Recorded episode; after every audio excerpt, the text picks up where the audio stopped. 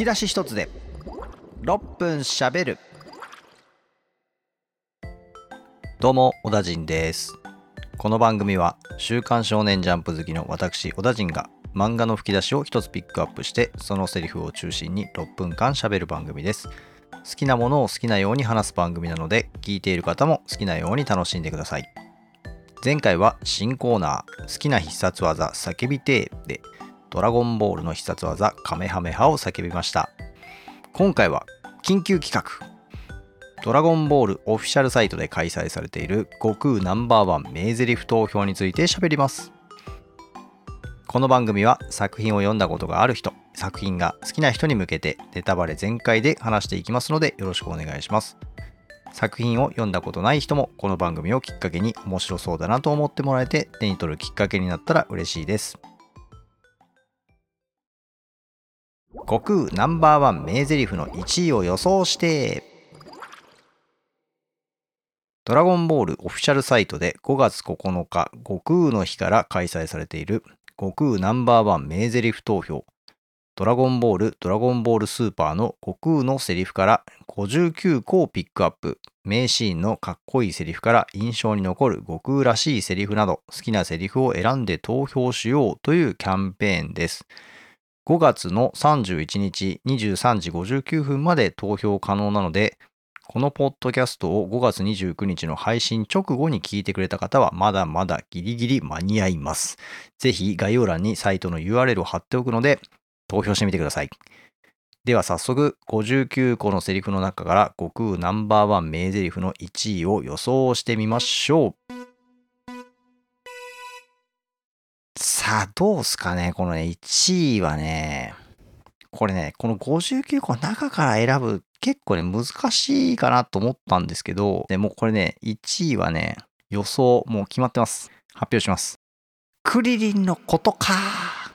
これしかないんじゃないかなってね、思ってます。悟空がですね、フリーザと戦ってる途中で、クリリンがですね、フリーザに殺されてしまって、それをきっかけにスーパーサイヤ人になるわけなんですよね。まあその後戦ってる中でですね、まあフリーザとのやりとりで、まあクリリンのことかって言ってね、またこうブチ切れるシーンがあるわけなんですけど、ここね、やっぱりね、ドラゴンボール好きの人から見てても、まあ、こうクリリンが死んで、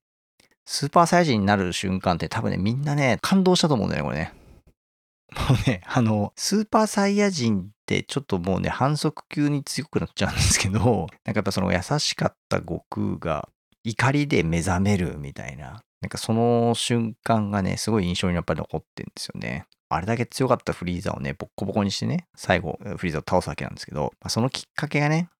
こう仲間の死、まあ一番ね、仲の良かった友達であるクリリンの死をきっかけに、まあ、悟空が覚醒するっていうね、やっぱこのシーンはね、ドラゴンボール好きの人だったらみんなね、好きなんじゃないかなっていうね、まあ、そんな気がするんですよ。なのでね、やっぱりね、そのシーンのやっぱり強さも合わせて、クリリンのことかがね、僕は1位になるんじゃないかなというふうに予想します。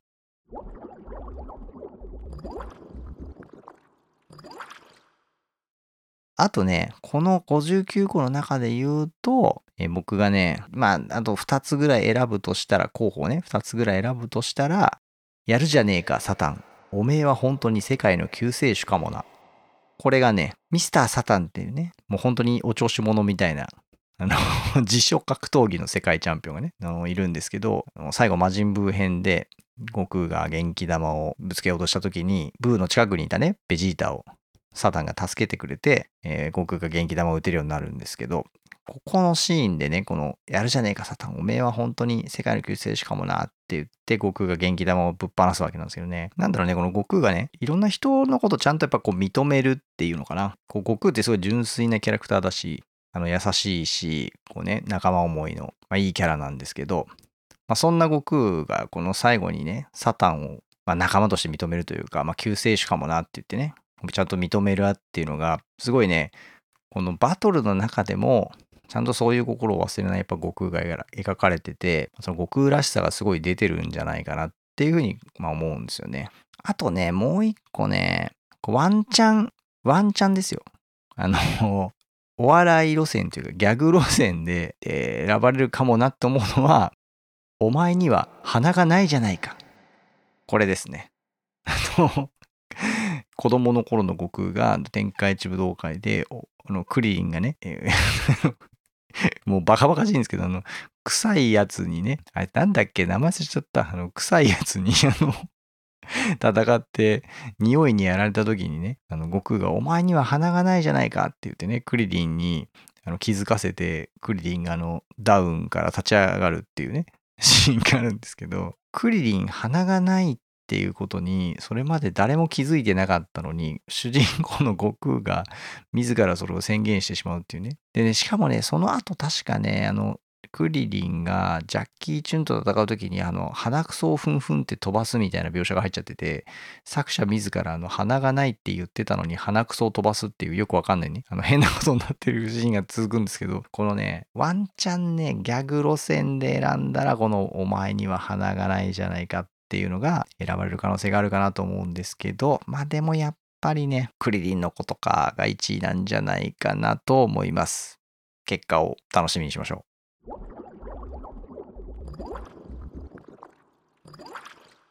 さあ、そして今回ですね、あの、まあ、悟空の名台詞ということで、59個サイトに掲載されているものの中から選んでみたわけなんですけども、まあ、1位をね、予想してみたわけなんですけど、私、あの、小田人がですね、一番好きな悟空のセリフ、ご紹介したいと思います。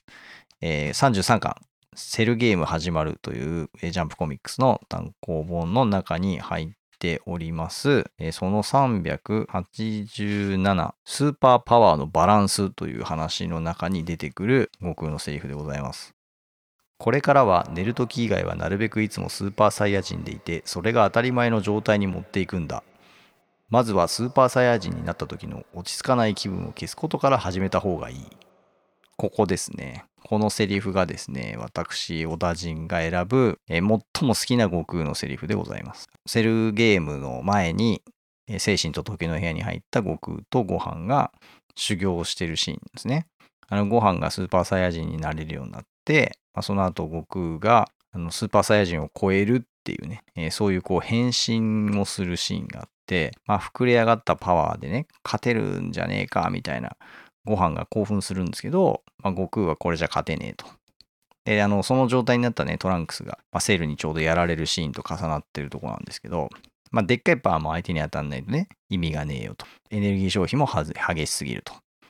バランスとしてはスーパーサイヤ人が一番いいんだけど、まあ、スーパーサイヤ人ってね、ちょっとこう興奮した状態になるから、まあ、そこをこう落ち着かせて、スーパーサイヤ人が普通の状態になった方がいいっていうね。まあ、遠回りかもしれないけど、それが一番いいんじゃねえかって言って、悟空は常にスーパーサイヤ人でいるっていう状態を特訓するっていうことをね、これらとやるんですけど、まあ、実際その出てきたね、特訓を終えて出てきた悟空の強さっていうのは、まあ、それまでよりもね、かなりこう格段に強くなっている状態になるんですけど、これね、なんだろうな、あの、強さの概念とかね、成長とかトレーニングみたいなのの新しいこう発想っていうのかな。新しい感覚みたいなものをね、私このセリフを見て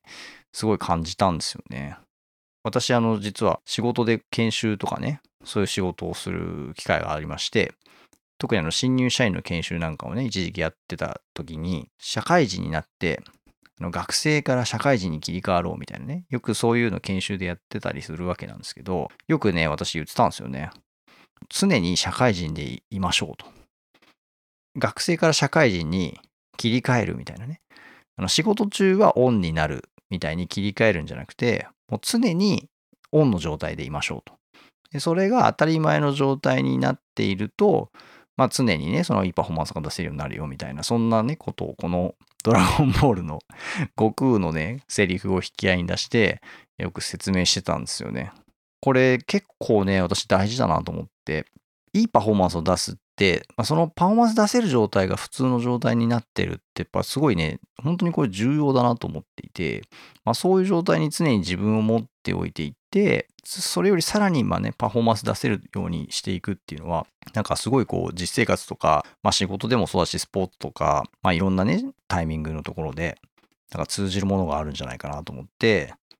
なんか悟空ってやたらめったら強いなんか勝手にすごい、なんていうのかな、戦いの天才とかね、まあ、サイヤ人だからみたいなね。なんかその才能がみたいなことで、なんかすごいその強いかと思いきや、結構ね、考えてるし、まあ、悟空ってすごいその強くなることに対して貪欲だし、貪欲さゆえに工夫もして、常に上を目指すとかね、強くなろうとするっていう、なんかそういうこう悟空の欲求が、なんだろうな、がむしゃらなだけじゃなくて、ちゃんとこうクレバーに成長していこうとするみたいな、なんかそういう大人の悟空のこの、なんていうのかな、こう達人としてのさらに高みへみたいなね、そういう感じに見えて、僕はね、このセリフが実はね、一番好きなセリフだったりします。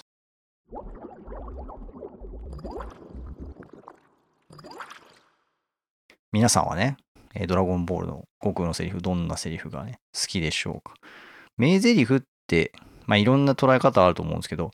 なんかすごいかっこいいセリフとか、感動するセリフとか、名台詞にもいろんなセリフがあると思うんですけど、悟空ってね、なんか自然なんですよね。あんまりなんかこう、かっこつけたセリフ言うというよりは、キャラクターとしてもすごいなんか純粋なキャラクターだし、なんかすごいこう、力があんまり入りすぎないっていうか、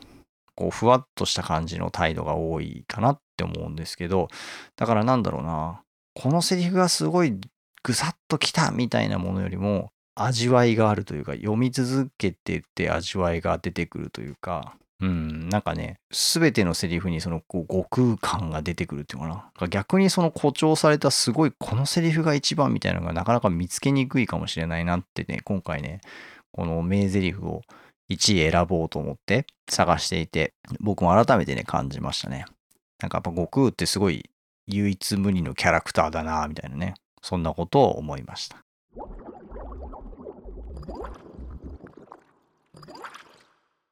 えー、それではここからはですね、番組宛てにお便りやツイートをいただきましたので、紹介したいと思います。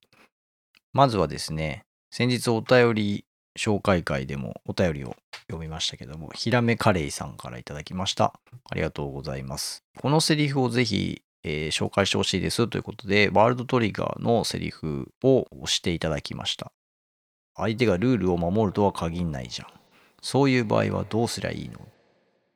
という2つのセリフを送っていただきました。ありがとうございます。えー、ヒラメカレイさんからですね、それ以外にも、こち亀とかワンピースとか、ナルトとか、あとスケートダンスとか、まあ、このあたりそのジャンプ作品がお好きということで、えー、ぜひこうリクエストしたいですということで、いろいろね、あの、作品あげていただきました。ありがとうございます。あと、ひらめカレーさんからですね、まあ、ゲスト出演してみたいなと思うんですが、まだ覚悟は決まってないので、覚悟が決まったらご連絡しますということで、あの、覚悟決まったら ぜひご連絡ください。ぜひ一緒に、今あげていただいたね、セリフとか作品の話とかできたら嬉しいなと思います。ありがとうございます。えー、あとですね、えー、こちらもあの、ツイートをご紹介以前させてもらいましたが、あの、えー、トムさんからのリクエストが来ておりました。トムさんからですね、早々のフリーレンの第1巻11ページの全くクソみたいな思い出しかないなというセリフをぜひ紹介してほしいですということで、えー、いただきました。ありがとうございます。実はですね、私あの、早々のフリーレンという作品は読んだことがないので、これちょっとね、あの、読んでからぜひ紹介してみたいなと思うんですけど、トムさん優しいのは、あの、1巻の11ページ目のセリフを上げてくださったので、これはですね、非常にあの手に取りやすいですね。読んだことないやつの何十巻とか言われるとね、あのさすがにちょっとそこまで読むの結構大変だなと思ったんですけど、1巻の11ページ目なんで、これはね、ぜひあの、えー、早速購入して、えー、早々のフリーレンちょっとね、紹介する機会作ってみたいなと思います。トムさんありがとうございます。えー、あとですね、すみさんからいただきました。すみさんはですね、ポッドキャストをやっていらっしゃって、あの、マクラジという番組をやっていらっしゃる方なんですけど、私があの、マクラジさんにですね、お便りを送ったら、お便り返しをいただきました。ありがとうございます。あの、先日私の放送にお便りいただきましてありがとうございました。本当に嬉しかったです。と。えー、小田人さんの漫画の吹き出しをもとにトークする企画の面白さ、企画力の高さ、漫画に対する知識の多さ、本当にすごいなと思います。えー、ありがとうございます。そんな風に言っていただけて嬉しいです。えー、小田人さんはジャンプ系漫画を好きとおっしゃっていましたね。ぜひ私の大大大好きな呪術廻戦についてトークする回を聞いてみたいです。お願いします。ということで、あの、実はあの、枕地の番組の中でもですね、まあ、この件お話しいただいていて、番組の紹介までしてくださって本当にありがとうございます。枕地さんのですね、番組、非常に寝る前に聞く安眠型ラジオみたいな感じなんですけどね、非常にあの、優しい声のトーンで、すごくね、実際あの、いい感じで眠くなる、ポッドキャスト番組としてはね、あの、聞いててほしいなっていう気持ちも多分あると思うんですけど、番組コンセプトがね、まあそういう眠る前の睡眠導入的な、あの、ラジオということでやられてるので、あの、問題ないと思うんですけど、すごくね、あの、いい感じで眠たくなる雰囲気作りの上手な番組なので、皆さんもね、ぜひ聞いてもらえたらと思うんですけど、あの、呪術廻戦ね、お好きということで、あの、私も呪術廻戦はね、あの、子供たちがやっぱりね、すごく、あの、ハマって、あの、私も一緒に、あの、見てたので、これもね、ちょっと取り上げる機会を作らせていただきたいなと思います。ちょっとね、パッとね、このセリフって今思い浮かんでないので、呪術廻戦もね、改めてちょっと、あの、一巻から読み直して、ここのセリフっていうのをね、見つけてみたいかなというふうに思っております。えー、リクエストをいただいたり、お便りいただいた皆さん、あの、ツイートしていただいている皆さん、本当にありがとうございます。他にもね、ぜひあの、こういうの取り上げてっていうのがあれば、ぜひまたリクエストを送っていただけると嬉しく思います。よろしくお願いします。